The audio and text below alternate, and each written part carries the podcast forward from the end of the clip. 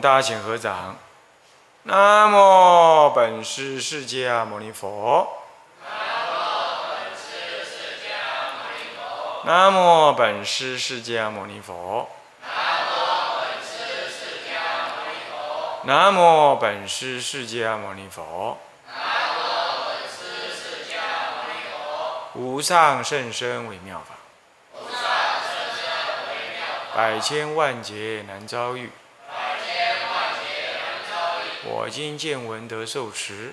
我今见闻得受持愿解如来真实义。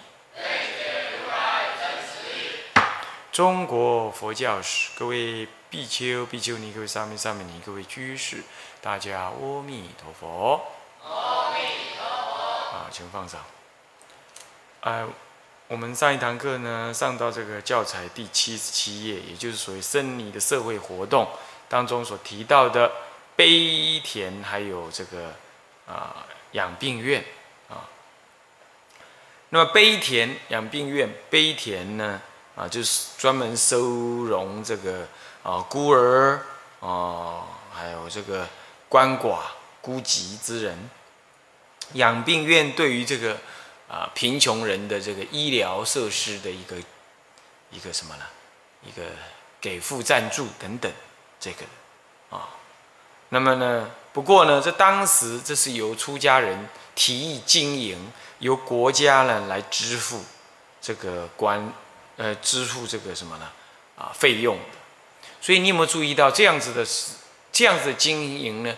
已经将民间的宗教信仰呢，啊，被呃呃宗教信仰所衍生出来的一种所谓啊福利事业呢，由国家来给予赞助。那这样从善的一面讲，就是国家呢善与人同啦。啊，愿意呢与民间的宗教信仰相结合，来进行社会的这种福利、福利经营。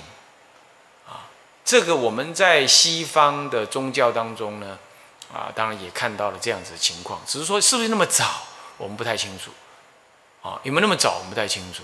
不过呢，呃，看得出来，在唐朝，哦，距离现在呢，哦，一千。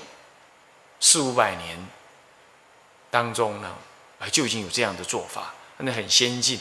不过从不好的方面看，就是说，那国家就等于介入了你宗教的一些行慈善的行动了，哦，那他根本就支持你的经费，那你就不等于替他工作一样吗？虽然这经营权、管理权是在这个出家人身上，不过这个并不恰当，这样就是政教是混淆的。在今天来看是这样，但那个时代。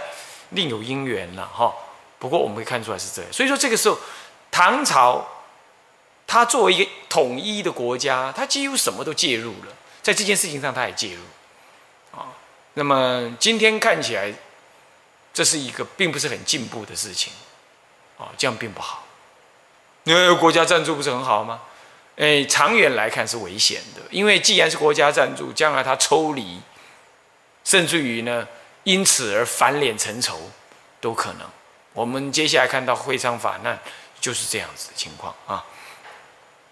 那么，甚至于在长安跟洛阳，是当时唐朝两个主要，一个是国都，一个是主要的城市。洛阳主要的商业的城市啊。那么政府设置这个碑田跟养病坊啊，呃，已经呢怎么样呢？慢慢的就转移。而由这个什么呢？呃，寺院的独立机构了，那这算是好的。那一直到这个会昌法难的时候，这种这种设施也并没有废止。换句话说，这是属于一种超越宗教的一种社会福利措施呢。当然，它仍然是在进行当中。哦，不过呢，嗯，不过呢，虽然说是由寺庙来。来独立经营，但是这个两京啊，就长安、洛阳两京的这个啊国家所建的寺面，它经营的这个悲田坊跟养病坊，呃，它仍然被呃支持的田地，甚至于在各州哦，在各州也依收容人数的多寡呢，分别有了这个呃国家所发给的土地。换句话说，他给你一个生财工具。今后呢，你自己要独立营运。其实这样讲起来，它还是有一半以上的官方股就对了，官股。至少呢，寺庙是国家建。那么为了经营这种所谓的福利事业呢，也由国家来支付你，来拨给你一个一个生财的工具，就土地。诸位这样听懂意思吗？好，那么跟今天来比，我们今天当然进步多了。我们今天完全是人民自己操作的。那人民自己操作，你还要要求国家定个法律来管理人民，呃，宗教的这个钱财啊，这是当然是非常不对的，啊，这是要由宗教自身自己管理才对，啊。那么呢，呃，这是今天的情况，所以今天基本上是进步，但不要又走回退步的路子去，啊。那接着又讲到所谓的无尽藏院，这无尽藏院早期，事实上呢，这是来自于呃一个。类佛教的，我们今天来看，其实它某种程度是一个附佛的啊，类佛外道，哦，是一个附佛法中的外道，那就是信行这位这位出家人呢，啊，那么呢，他创立的所谓的啊三阶教，好，他认为现在呢，啊众生呢已经修行呢，只能够是哦怎么样子的啊情况啦，反正就。呃，现在的修行只能做一些社会的福利事业为主了，因此他就建立了以寺庙财产为核心，然后呢经营经营这个什么碾米店啦、车坊啦，就租车业或者卖车租车，还有一些店铺等等的事业。那么以这些事业来赚取金钱之后呢，再进行他的所谓的什么呢？嗯。呃，这个福利事业，啊，福利事业，同时呢，也对他寺庙本身进行所谓的扩啊，这个扩建、修缮等等的需要。那同时呢，主要遇到了这个呃饥荒之年呐，那么他就拿这些钱来进行啊这个救济。那平常呢，也给放贷给一些要做生意的啦、急需用钱的人呐，这样子。那当然也应该收取一些，在这种平常时候，他不是以救济为目的，当然他也会收取一些利息。那这样的话就形形成了一种所谓的什么呢？既有金融事业是服呃盈利事业，同时也具有社会的救济事业这样的动作。这在今天来，这在当时来说是一个很先进的、很特别的做法，也可以说是独步其他地区的佛教。没人这样干，他这样做，在那个时候是很先、很很大胆的做法。本来他的想法，本来他的三阶思想就不不完全符合佛教的那种概念。那么因此他引申出来的这些做法，当然就戒律的立场来看，出家人怎么去盈利呢？这是不对的，这是有伪出家的身份，绝对伪伪出家的身份啊，是不当盈利的。啊那么，那那那那那，但是他就这样做，而这样做，慢慢的越做越大的时候，而且他这种，甚至于在某种情况啊，对穷困的人呢，是无息贷款哦，那这个是真的是福利事业，所以就引起了什么呢？引起了很多人的注意跟欢迎。然而，然而这终究还产生弊病，比如说无息的，有人会来假装穷困来借钱，那。要不就是有息的部分呢，就增长了寺院里头的过多的财富集中，甚至于有人要来加入这种股东，那么这这种一庞大起来之后，就造成国家金融制度的一个危机，金融制度的不稳定也会造成，所以这个最后会成为一个问题，最后成为一个问题啊。那么，所以说唐玄宗曾经呢，就。断阻断了这种无尽藏的做法，不过呢，呃，呃，到了后来，他还是有开放。那这种开放其实也造成了一个出家身份的降格。好，你你你你没有跟利益划清界限，所以我说哈，福利事业是佛教的一个很好利益众生的一个事业。在今天讲这一节里头讲到了福利事业是很好，然而。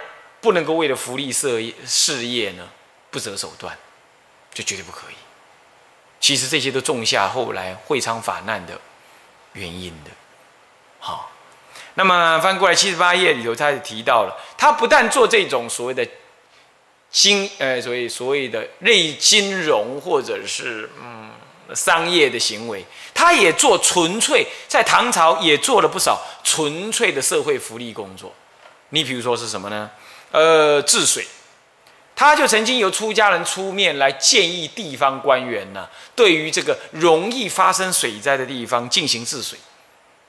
那可能他也出资或者发动人民来捐款，还怎么样？这里没有讲到。不过他来推推动。那还比如说他建设桥梁，啊，他结合他的宗教，比如说啊，弥陀四十八愿啦，那我在全天下建四十八条大桥啦，啊，这样子的做法。啊，还有呢，这个凿井，出钱凿井呢，由大家公用，地方上公用，或者呢，呃，建立这渡船，没有没有桥，我就建立渡船，好，这个建立渡船，促成两岸这两岸这个河岸两边的这个这个经济的交流，人员的交流。那么呢，我我甚至还有出家人呢。呃，这个学着说阿弥陀佛度众生，他也要在人间的河流上面度众生，他就自己这样做一个出家人，自己下去呢划船，然后渡人家过河，可能在过程当中顺便讲经说法，好这样子，哦，那对于出家人来帮人渡河，而就免收钱，好，甚至于上去还有茶水可喝，这对于一个贫穷的人来讲是有很大的一个。吸引力的，他会觉得很感激的，好，那么这个他因为感激你在先，那渡河的过程在说法在后，那他就容易接受，那因此就度众生，这是他的一些啊一些做法哈，这里都有讲到一些人名了啊啊，那还有呢，还有说这个五台山上面呢，像五台山呐、普陀山这一类的佛教的呃重要的这个名山。那么很多远地来的人要朝山，那朝山没地方住啊，那住旅馆，旅馆也有住不足的，那搞民宿，你懂吗？就搞民宿，他就做民宿，现在叫那叫做宿舍，所以现在学校都叫做宿舍，宿舍就从那里来的，啊，就让你过夜能医止的，能够停止，能够休息的舍舍宅，舍的金色的舍宿舍，就这样讲下来。那么当时也有建那个免费的宿舍。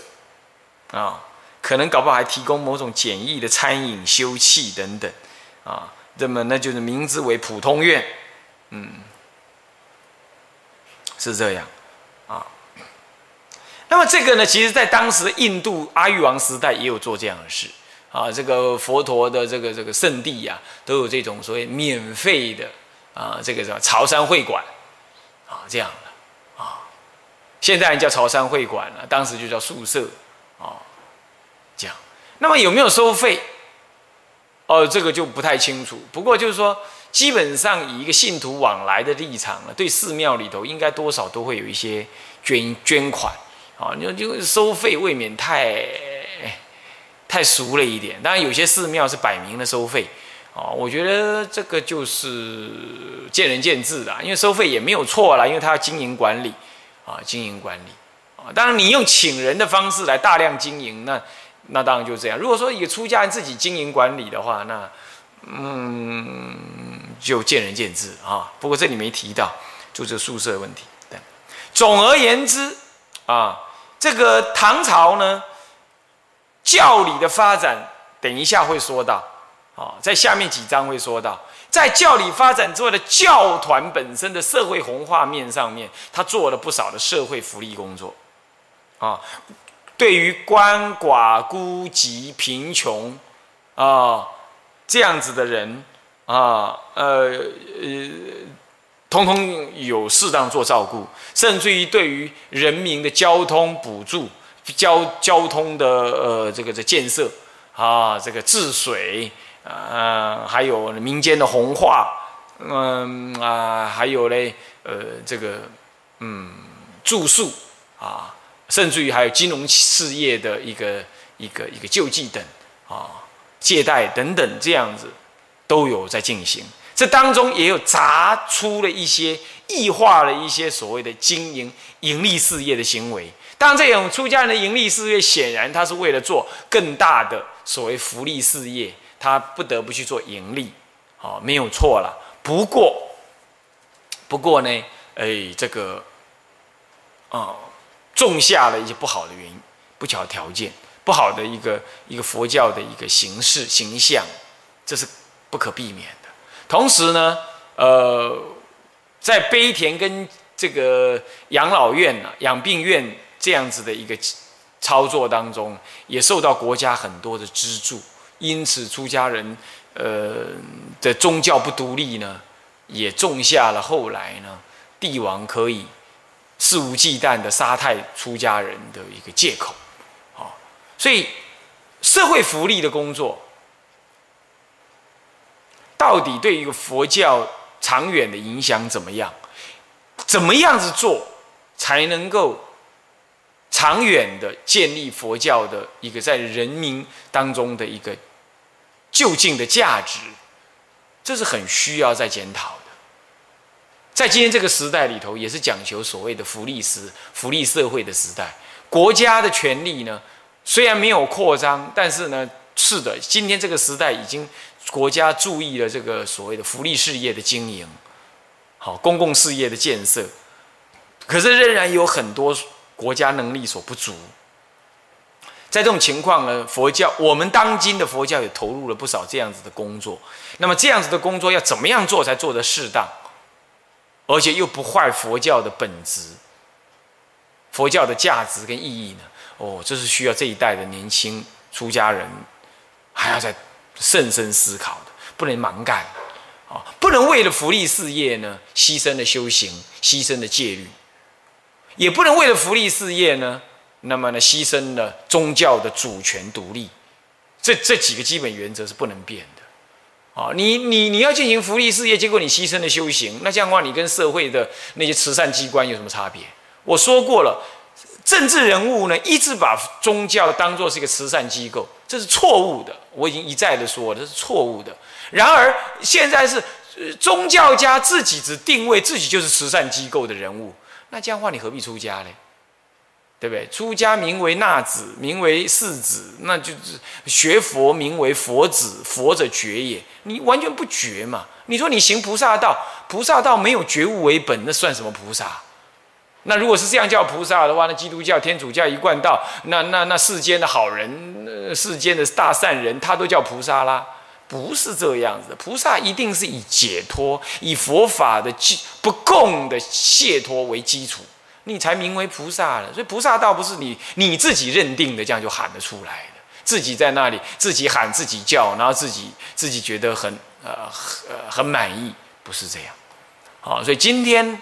佛教有非常多的福利事业，或者所谓社会的红化事业啊，甚至有人呢带着大家一起种茶啦，啊卖东西啦，呃说什么这是做救济啦，啊建寺庙啦。你要说居士自发，我觉得还勉勉勉强强可说得过去。如果不是居士自自动自发的，那那那那由出家人自己聊了可以，自己下去做了，那这也是很怪异。你出家人应该念经修呃修行禅修。或者是讲经说法，你应该做这个事啊！你怎么领导去做农农农业发展或者什么什么样子的事情呢？这都不对，这都不对。你说这不就菩萨道不舍一法？菩萨道不舍一法是有前提的，是你已经解脱了，你领导众生去做。我们律上讲说，你你歌妓赞叹诸佛啊，歌嗯那么用歌舞来赞叹，这是这是说由在家人去做。并不是由出家人自己下去做，出家人穿个袈裟在那里弹琴给大伙儿听啊，唱歌给大家听。那这个呢，偶尔为之，说是应景可以，长期这么这这么着干啊，那么就就完全违背了修道的真意。我说这话是真实的，你你你你体会看看，这并不是说是一种呃消极的解脱，不是这个意思啊，不是这个意思。是佛法有不共世间的价值，佛法不共于不与一般的宗教赞美一下上帝就能解脱这样子，他不是不不同于这样子，他重点要必须自己解脱，他才能继承佛真正的解脱道的，不然那都会跟最后都会跟烦恼相结合。为了行所谓的菩萨道，就要扩张佛法的佛教的事业；而为了要扩张这些佛教事业，就无所不用其极的对信徒挖钱、挖钱再挖钱、挖钱再挖钱，然后用一种组织化的方式在收刮钱。那这样子会最后会疲惫的，因为修道是很简单的事，吃饱了，听懂道理，你就可以开始修了，没有那么复杂。所以社会的福利工作。有必要做到那么复杂？有必要那么组织化吗？这都需要再次的检讨。这都需要再次的检讨。啊，佛教最适合的方式是化整为零，散布在人间的各处，那处处有修行人，处处让众生能够随处的就能容易取得取得解脱的知见跟解脱的方法，这样是最好。今天不是是随处都有所谓社会福利工作做的通于外道。救灾啦，讲那些世俗的佛法一般性的劝善的语言啦，啊，讲到解脱，讲到往生，讲到禅修，讲到戒律，茫然无知，出家人自己都茫然无知。你说这样子，你怎么能够让佛教可久可远可大？你怎么能够让佛教的真正不共其他宗教的那种解脱的特色能够显发出来呢？你说现代人不喜欢，现代人不喜欢。那是顾客不喜欢，你不能顾客导向，你应该是佛法的本身导向。你不能为了你不能像世间人做生意一样啊啊！他们不喜欢听，好了，我那我就不要讲。那当时世尊成成佛道的时候，那个魔王来跟世尊讲说：“你你你你那个你那个开悟没人听得懂了，你干脆你去死算了，你你去入涅盘算了，是不是啊？那佛陀要照这样做的话，他就入涅盘了。”是天人来劝呢，说你还是要讲啊，哦，还是要有因缘，还是要度。你不，你你今天不能够顾客导向，那是世间人做生意才是顾客导向。顾客喜欢什么，我们就要给他什么。那个我我目的是钱，你讲的，我只要把你把钱赚来我就好了。我们是宗教，哎，宗教怎么可以顾客导向呢？宗教是导引社会的的颠倒见。哦，佛陀不会这么做。古来的祖师都是他去导引众生，怎么今天被众生所导引呢？这是完全错误。哦，说不能这样，说不能够为了呼应众生的根器，你就降低佛法的内容。你可以说适当的降低为方便，你要赶快提升回来啊！就都一降低，降低到后来拿那个当做佛法的真实意，那你你想这样合理吗？哦，所以说。这个不是价值哈，所以你看紧接着会昌法难出现。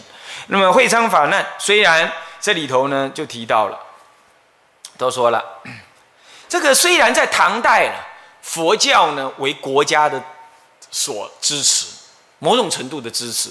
然而到了这个中唐时期呢，我说过了，因为所谓的功德史，还有所谓的。夫哎，这个这个这个出家人越来越多，以及各州中央地区啊，主要的中央地区还有各州都有所谓国家所支持的寺庙，甚至于嗯，有国家拨出土地来，还有对给出家人所谓的所谓的优厚等等，这个那就会越来越引入了一群人呢？怎么样？因为因为这样子变成佛教的环境优渥。环境优渥就会引来了一群不为修道，只为呃不为不为真为修道而来。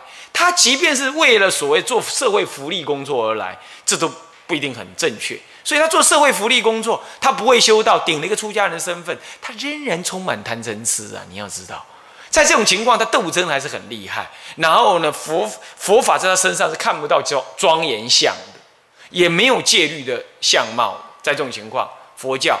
冗员过多，修行的气味减低，然后拥有过多的社会资源，甚至于它所造成的一个经济上的影响，已经直接动摇了国家的经济了。那么在这种情况呢，你看啊，随着佛教的繁荣，国家佛教事业的事行，国家的佛教形式华丽起来。所以佛教形式华丽，就是那功德史啊，每一年都要进行各各种功德法会啊，然后建寺庙啦，那么那么怎么样？这里头都有金钱上的操作，都有金钱上的操作。对功德史来讲，它可以得回扣，它可以得名利，它也可以因此有是建立人脉。那么这这个整个国家就在这当中虚耗了很多的金钱跟精力啊等等，所以呢使国库有了负担啊，再加上僧尼人数不当的增多，过多了之后呢，呃国库收入减少，然后呢再来呢这个这个这个这个出家人的这个素质也不佳，好，然后又过度的拥有过大的田地，那么使得生产工具受到限制。这在今天基本都不会发生。第一，今天出家人本来就少；第二，今天出家人并不拥有国家的认可的特别的什么样子的呃身份。出家人一样要出，一样要当兵，一样要缴税，一样犯的罪当然一样也与民同罪，什么都没有，什么都没有什么好处，他没有。然后再来，即使出家人的寺院大了一点，那个寺院也是他自己去买来的，也不是国家所捐的。好，再来，以前是以农立国，土地是几乎是唯一的生产工具跟资本，几乎是，好，但现在不是，现在是科技立国。我们台湾固然也以以以农为主，但是主要是科走向科技，土地大不一定等于有钱，更何况今天出家人所拥有的土地都在什么？都在山林水边，所以他也不真正有高价值的土地。有高价值的土地，所以类似这样子的情况基本不会发生。它并没有对国家的财政造成什么多大的影响，反倒是对国家有很好的帮助。怎么样帮助呢？它它它产生的一种精神精神上的稳定。在二十一世纪以忧郁症为主要疾病的这个世纪呢，而且它是传染病哦。那么这种情况呢，宗教的存在，尤其是佛教的存在，对国家人民的素质。精神的健康、体能的健康、家庭的稳定、社会的安定等，具有非常不可限量的意义。所以，我们今天出家人并不多。再来，拥有的土地是自己所拥有，而拥有土地并不是真正有价值、多有价值的土地。再来呢，嗯，相对于相对于今天的经济环境，它并不是最重要，它并不是重要的生产工具。再来，这些土地是出家人自己所拥有的啊，出家人又不多，呃，然后呢？呃，也没有跟国家有相对的这种互互补的关系，它是独立的。所以，那再加上这是民主时代，基本上类似像会昌法难这样子由国家主动推动所造成的一种对单一宗教的迫害是不会发生的，基本是不会发生。然而，要小心的是法案、法令，它透过法律来给予宗教不当的限制，这倒是会发生。这倒是会发生，那这要注意。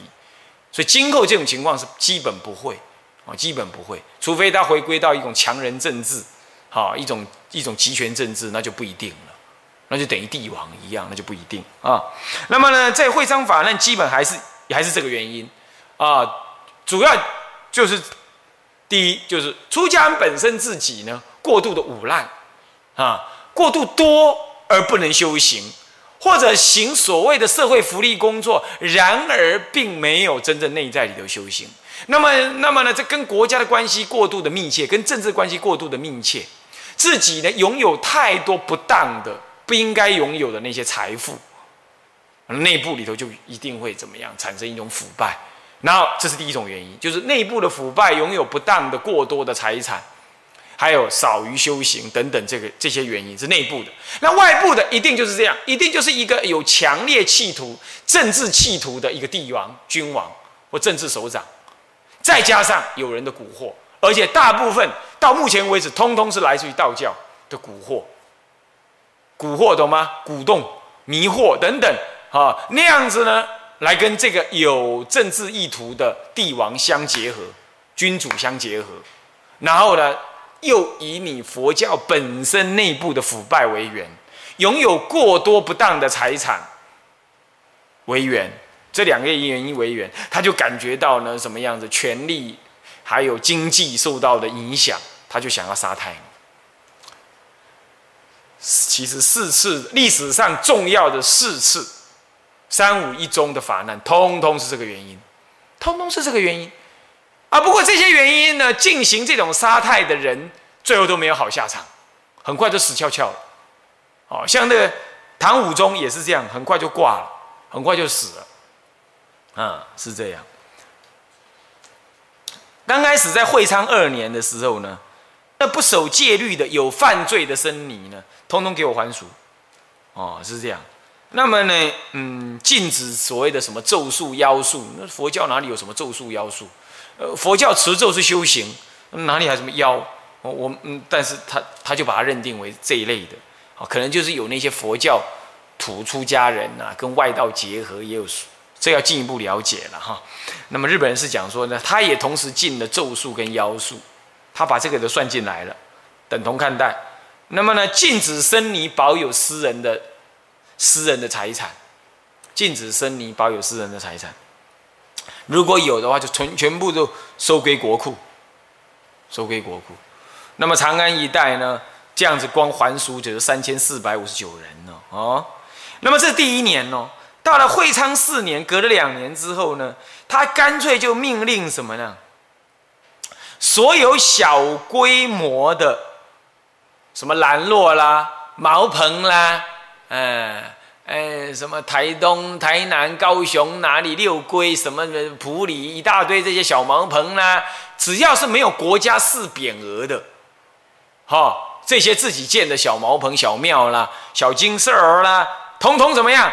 通通把它给毁了，啊，毁了。那那里住的出家人，通通给我还俗，这就过分了。你要毁毁你那个庙，然后叫你去大庙去住，我觉得还合理一点，还叫你还俗。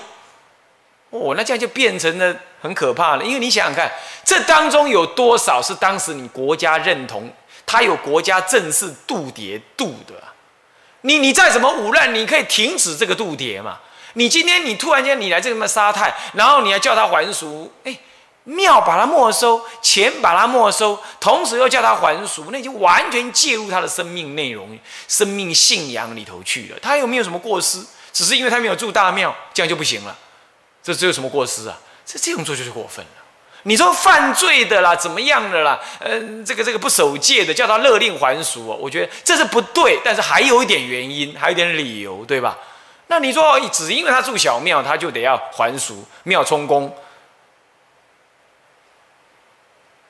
那不是土匪吗？才这样干的嘛？是不是？这是拥有国家机器的土匪嘛？才这样干的嘛？对，那他就就这样做了。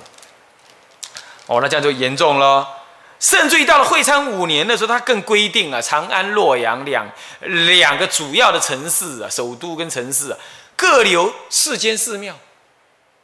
那每间寺庙呢，三十个出家人，三十个出家人，天下各州啊，它州是主要的一个行政分区啊，一其州的大小分成三个等级。大洲留二十个人，中州留十人，小州留五人。哇，那真的太过分了！那出家人少到这么少，啊，之外的佛寺全部给我毁了，僧尼统统还俗。哦，你看看，所以说哈，这就有问题。第一，他国家介入你宗教太多，包括你出家都要国他国家来认可。今天他收掉你的度牒，他透过那个。出家人的设计呀，他完全控制你的人在哪里。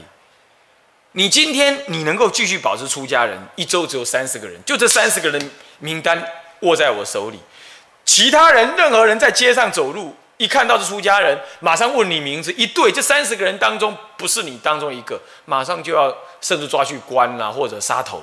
你看这样子，谁敢再继续出家呢？马上就这样被他逼迫嘛。哦，那当然这样就废佛了。这种做法就真的太过分了。结果被毁的寺院呢，四千六百六百多所，然后呢，小庵呐、小佛堂等等的四万余所，僧尼还俗的乖乖二十六万五百人，二十六万零五百人，没收的田产有数千万公顷，佛寺所用的奴婢有十五万人，当时叫奴婢了，现在叫员工了。哦，有些大寺庙里有员工，哈，那员工当然就怎么样，就就就就就也勒令怎么样呢？勒令都还俗或者编入两税户当中去。然后更狠的是把那个佛像给毁了，呃，改成农具或者是什么呢？或者铸为钱、金钱。一个国家走到败的时候，他就要这样，他就会做这种事，自自取灭亡，自取灭亡啊。那么佛寺呢？他把它改成公共场所。你看，跟今天曾经你今天在诶这个文化大革命当中所看到的是一样，还是这么弄啊？那么呢，一般来讲呢，这就全国性的喽，而且在他完全掌控之下哦，跟这之前的两次法难哈，北魏跟北周的法难完全不同。第一。它都偏向北方。第二，它并没有在一个完整的控制之下进行。第三，它并没有这么彻底，层层转进。会昌法难是最严苛。第四，更严重的是，当时北周北魏佛教的内部发展还不成熟，它能毁的也不过就是出家人的出家行为、外表跟寺庙这些有形的，它不能毁掉那些智慧跟传承。跟所谓的什么所谓的那些教典，各宗各派的教典，然而会昌法难这次不一样，他全毁了。唐朝中唐初唐最兴盛的佛教的精神，这个这个这个是宝藏，还有教法的传承等等，这一次透过强大统一的国家力量，全毁光光。他用射击的方式，一个一个扣紧你，一个抓紧你。你这个寺庙三十本来登记有八十个人，每一个人通通给我还俗，我一个清点，每个都还俗给我看，清点完毕了我才放你走，我才把你落籍成另外一个人名字，你找你你逃不掉的，你逃不掉的，你没有日你没有地方可逃的，他到这么彻底，你看看，哦，这个这个这个这个是唐武宗哈，所以所以你知道吗？这个他开始推行。这样子，嗯，到了这个会昌六年的样子啊，嗯，加三五，对，会昌六年，也就最严厉的是会昌五年，好，那么这严厉的第二年他就死了，所以说，通通以你看看三次到目前为止，第四次也一样，所有的废佛，通通以他自己死亡。而死得很惨，都莫名其妙病死，在这样子呢来做收尾，然后也以他国家要灭亡来做收尾，在今天也是这样，会场法难更惨，所以他也势必要，他也势必以以灭亡为收场，啊，那虽然呢这个武宗呢在会昌第六年，也就前后也是四年了哈，会昌会昌二年、三年、四年、五年。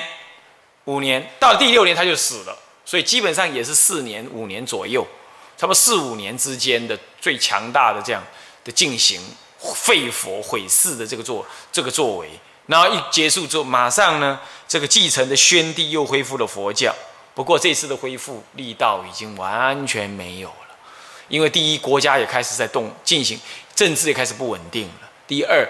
能毁的这些教典全部被你毁了，还俗的已经被你彻底还俗了。这些要找回来经营一个寺庙已经很难了。再来，寺庙已经被拿去当做社会的什么呢？公共设施了，要一要回来，就算国家来支持，也不是那么容易了。所以，二十六万人呢，二十六万人。这个这个这个这个是这是最后一次这样子还俗二十六万人，你要一下找回二十六万人，你有什么办法？这当中，如果他已经都已经还俗结婚去了，你要叫他再出家，那怎么有可能？然后呢，寺庙没有人经营，教法没有人讲说，教典没有人整理，被毁掉了，就佛像什么都被烧光了，寺庙已经没有变公共场所了。就算他要还回来出家，他住哪里？他在哪里运行？所以很难了，很难了。而能毁的全给他毁了，全国都毁。所以说，会昌法难是中国佛教重要的一个转捩点，就是这个原因。啊，你说这里头因为道家的蛊惑，玄呃这唐武宗的一个一个一个政治企图等等，这固然没有错。可是这是一一定是因为你佛教本身太污烂啊，过多的冗员，过多的，你看他光奴婢就十五万人呢，那多吓人啊！这员工就十五万人呢，这真的是有点过分，是吧？今天台湾佛教再怎么样，员工没几人嘛，是不是这样子啊？哦，而且这员工大部分我们都是佛教徒嘛，是不是啊？哈，那么员工并不是说多到什么，当然有些寺庙员工。多至百人呐，可是他终究，人家那个不是那不是奴婢，那个是在帮忙做弘法立身的工作，那还我觉得还说得过去，是不是还说得过去？那不是来弄给出家人享受的，那不是的，对不对？那帮忙卖经书啊，帮忙建设管理环境，我觉得这还说得过去，对不对？你看到时候十五万人啊，那就过分啊，那拥有过多的财富哦，这可能也是原因之一啊。所以，总而言之，宗教不应该从政治当中得到得到太多的资源，不应当这样。然而，宗教也应该受到支持跟尊重，可是不应该从政治那里得到了所谓实质的资源，应该彼此平等，啊，彼此平等。政治上如果应该给宗教优惠的台的好处，这不是施舍，这是因为宗教有那种立身帮助政府。稳定人民的身心灵健康的这种实质上的价值，所以你应该要尊重他。所以欧美的国家都是给他免税，这并不是施舍，这是应该有的一个政府的一种什么样一种理性的进步的思想，尊重宗教的这种思想啊，这样子才保持平衡啊。那么，大不过会上法呢，就这样短短的过去了。接下来，前面第七章主要是讲的整个的社会活动，佛教的社会活动跟政治的关系。他用一一章的方式，一次把它解决，简易的解决。往下有三章，通通在讲所谓的教理史的部分。照说，我们读佛教史、教理史的部分应该另外独立的啦，好，是另外另外独立的，因为教团史是一般概念中历史。最重要的，我们要知道教团怎么发展，会比所谓的什么宗怎么产生来的更重要。因为在今天，我们需要的并不是去知道哪一个宗派怎么产生，它的宗派教理内容是什么样。我我们今天来知道那个呢，对于我们今天的生活，这事实上帮助，并不是那，并不是那么重要。然而。教团在那个时代里头，怎么应对于外界的环境？怎么自处？怎么发达？哦，这个是重要。那么这个它只是以一章的方式来完成。现在八九十，他特别用这三章，三章来讲解各宗派的成就。这发生，那是因为中国的主要宗主要中国佛教的主要价值就在这里，所以他势必要这样来讲到这一部分。那因此，我们也很乐意来了解。顺着这个言简意赅来了解一下各宗派在这里的发生的情况。天台已经讲过了，那么三论中也也也在之前隋代都已经讲过交代过，剩下来的八宗，那么就在这个八九十三章当中啊。第八章是唐代佛教的所末法佛教以及戒律，也就是所谓的末法佛教的概念所发展而为啊。净土信仰的一个意涵啊，那么来讲到，首先第一段就正向末法三三十的思想啊，在这个印度呢，最早先有这种所谓的末法思想啊，这个正法灭日思想呢，这个是在这个呃勋家王朝的时候，就西元前一八。七年开始到西元前七十五年，这一百多年间的这个王朝，它就已经有了。主要就是因为受当时有外族的侵略呢，这个王朝里头的人是信佛的，这个王朝是信佛的。然而他看到外族的侵略跟对佛教的迫害，他开始感受到了一种一种什么呢？一种一种一种末法的呃感觉。同时经典上呢也出现了怎么样？也是有这样的记载。它两相对照，就产生了这种末法的这种情情绪。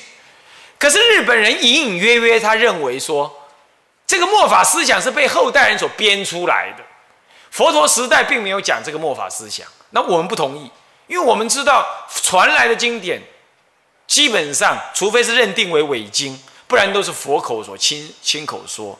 那么依于佛所亲口说，你不要说什么法灭尽经呐，长阿含经里头有讲到的法灭之相啦，律经律宗里头也提到了，比如说正法，他说如果没有女人出家，我的正法会住持一千年；因为有女人出家，我正法剩下五百年。各律宗各各派的律律典都这样写，像这种观念就明显的说到了佛法有分歧的观念。这个你不能够说是后代编的，哦，律宗的人他不能瞎掰了，他这样讲大妄语啊，是不是这样子啊？那怎么可以乱说呢？所以我们并不认同日本人这个看法。不过他这里隐约的隐藏了这个想法，我们不理他啊。我们看看他属于他所认知的那样。那么讲到中国，就是印度在那个时候，在佛灭后的佛佛灭后的差不多三四百年。呃，就已经是勋家进行进到了这个勋呃一两百年之后，就已经进入了勋家王朝，就已经所谓的有这种三期佛教法灭的这种忧虑，这应该是当时的情况在对照经典上的记载。那我们来看中国呢？中国当时经典传入的时候呢，其实也当然也传入了关于末法思想的这种观念，也传入了，因为经典上本来就有写嘛，是不是这样？当然，我们有心的人去读到了，也会有感觉，啊，也会有感觉。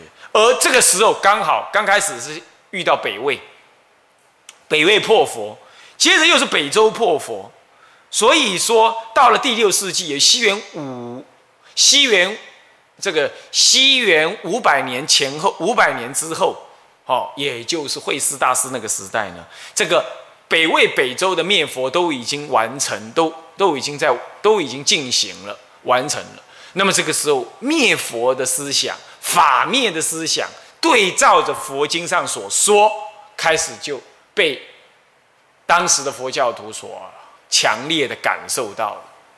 这样诸位听懂了没有？这就是末法思想，而第一位产生这个思想，最重要在文献当中明显的写出这个末法思想，而且蛮强烈的，那就是天台的三祖慧师大师。我早先在看他的那个发愿文的时候，我也感受到很深。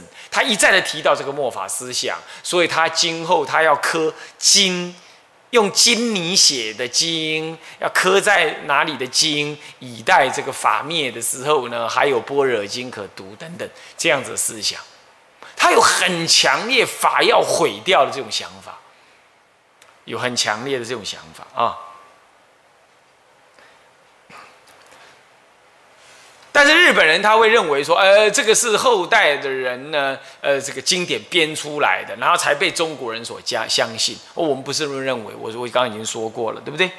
啊，那么到对于这个正法、相法、末法呢，一向都是以这个，呃，都是以所谓的正法五百，相法一千，然后呢，这个这个这个，呃，这个末法呢是一万年这样的说法来行。那么到了这个南北朝，南北朝时代，魏晋南北朝就叫六朝哈。六朝那个时代呢，他们认为的佛灭年呢是西元前九百四十九年，哇，那把佛陀推得很远。现在是认为三八西元前三八八年，哇，这一差差了五百年呢。哦，不止哦，七百将近七百。将三嗯呃六百多年了，相差六百多年啊！但是如果以量来看的话，刚好这个六朝时代呢，算一算，刚好是末法第一年，末法年的开始，末法年已经接近末法年，或者已经是末法之年了，所以进入末法了。哦，末法说佛灭后一千五百多年。那也就是梁元帝的承圣元年，在北朝就是北齐元宣帝的天宝三年，是西元五五五二年，刚好是佛灭后的一千五百零一年。那也就是西元的中世六世纪的中叶，哦，是这样。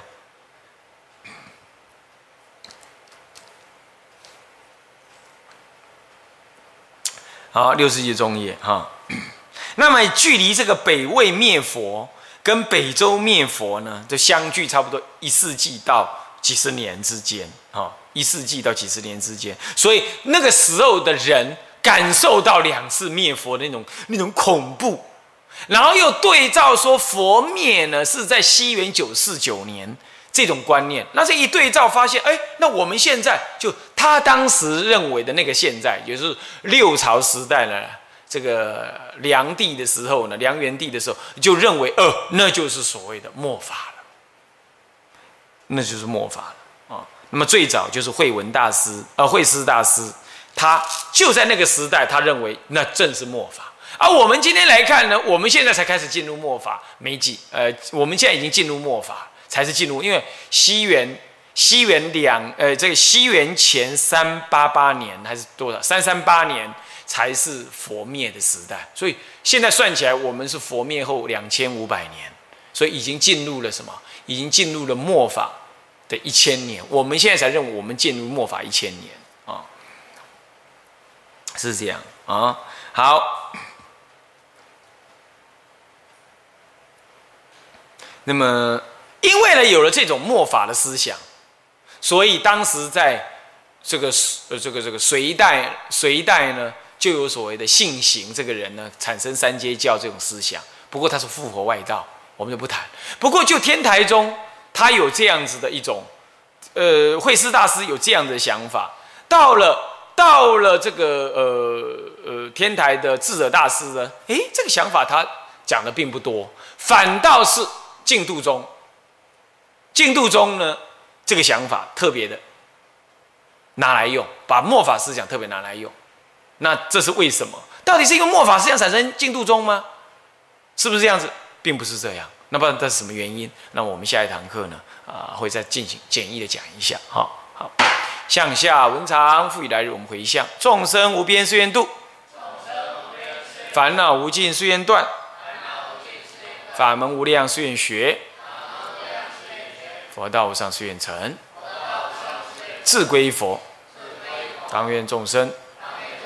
理解大道，发无上心，自归依法，当愿众生深入经藏，智慧如海；自归一生，当愿众生同理大众，一切无碍。愿以此功德，庄严佛净土，上报四重恩，下济三途苦。若有见闻者，悉发菩提心，尽此一报身。同生极乐国。南无阿弥陀佛。南无阿弥陀佛。南无阿弥陀佛。